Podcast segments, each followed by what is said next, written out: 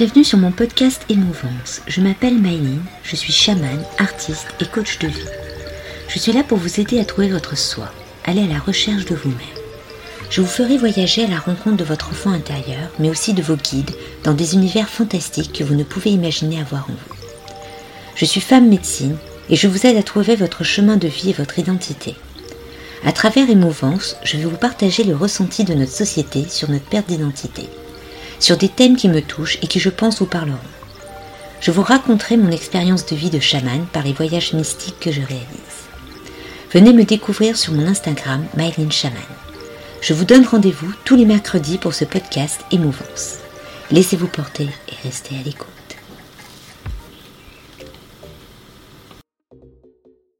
Bonjour tout le monde Alors le sujet du jour c'est la peur en héritage.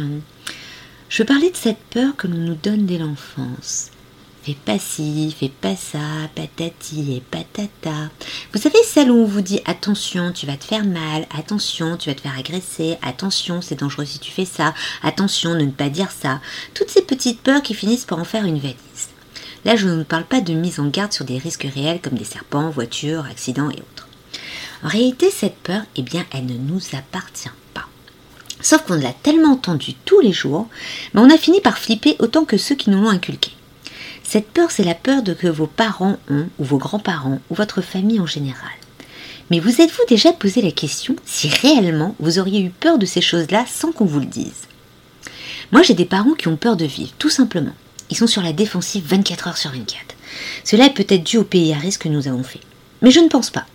Ils ont toujours eu plus peur dans les pays modernes que dans les autres pays à se poser la question si la modernité n'est pas plus dangereuse en réalité. C'est un sujet que je devrais traiter, je vais y réfléchir. Mais j'ai toujours eu cette épée de Damoclès. Attention, risque et malheur en vue. Pour la peine, je suis passée à côté de beaucoup de choses par peur. Cette peur est peut-être paralysante. Je ne vous parle pas de phobie, mais la peur de faire quelque chose par peur d'un drame ou d'une tragédie ou de déplaire à la société ou aux gens ce qui fait que vous n'osez rien faire d'original ou même de super simple. Ou d'être vous-même. Exemple, ne sors pas, ne prends pas le métro la nuit, tu vas te faire agresser ou violenter. Ou ne dis pas cela, tu vas te faire menacer ou autre. Tu nous fais honte parce que tu as fait ça. Quoi, tu vas marcher toute seule, mais c'est dangereux. Ne t'habille pas comme ça, tu vas te faire insulter. En fin de compte, cette peur, ben, elle engendre encore plus de peur. Et c'est réellement là que les drames arrivent. Car la peur, cela peut être négatif.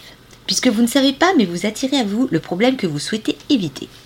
Un peu comme si vous étiez devant un chien et que celui-ci sent que vous avez peur et c'est ça qui va l'attirer à vous attaquer. Il y a aussi la peur du manque, la peur des autres. Ces peurs sont aussi des peurs qui ne sont pas à vous. Si vous prenez un peu le temps, posez-vous la question si vos peurs de vivre, de parler, de tenter, de découvrir, d'être excentrique, d'être original, d'être vous, ne viendraient pas de la peur de vos parents et de votre famille. Avez-vous réellement peur de tout cela? Moi je vous dirais que non.